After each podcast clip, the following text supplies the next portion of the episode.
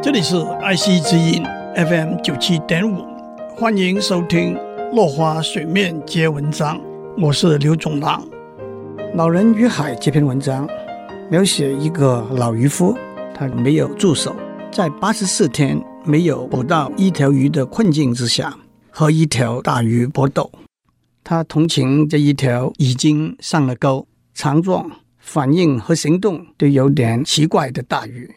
他也不断地想起他的小男孩朋友，他反复的在说：“我真希望那孩子会在这里跟我在一起，帮我的忙，也看到这一场搏斗。”当他的手抽筋的时候，他说：“我真希望那孩子会在这里帮我按摩。”他说：“我跟那孩子说过，我是一个奇怪、不寻常的老头子，现在我要证明给他看。”他也跟停在他船上小小的海鸟说：“你多大了？这是你第一次的长城飞行吗？在这里好好休息一下。我在忙，没有办法照顾你。你休息之后再起飞，再像别的鸟一样去寻找新的天地。”他对他自己抽筋流血的左手说：“你感觉得怎么样了？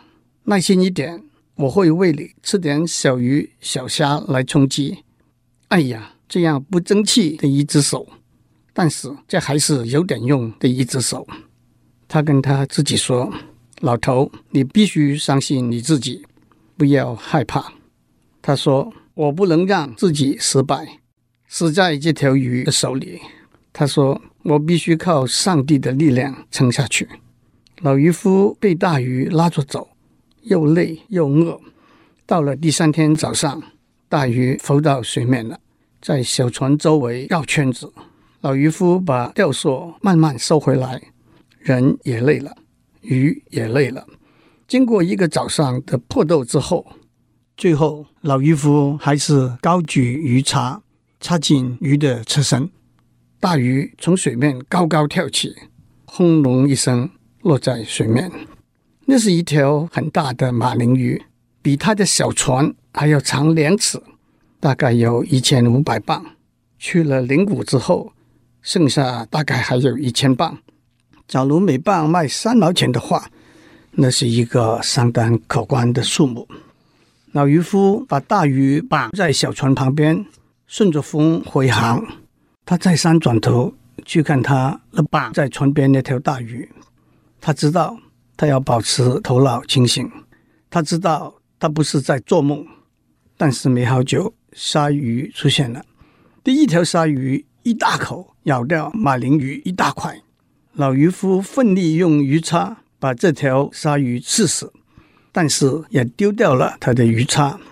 接着两条鲨鱼又出现了，接着一波一波的鲨鱼又出现了，袭击老渔夫的马林鱼。他用小刀、用桨、用舵中和这些鲨鱼搏斗，小刀也断了，桨也断了，舵中也裂开了。到了半夜，他知道已经没有必要和最后一波的鲨鱼搏斗，因为他那条马林鱼只剩下一个头和骨架了。深夜里，他回到他的港湾，回到自己的小屋，沉睡到清晨。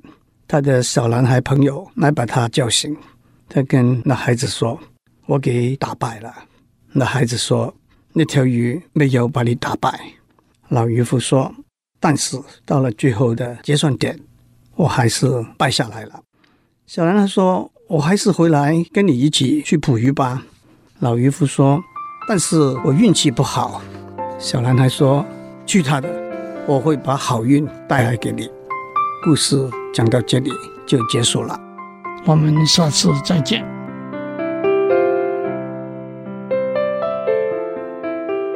以上内容由台达电子文教基金会赞助播出。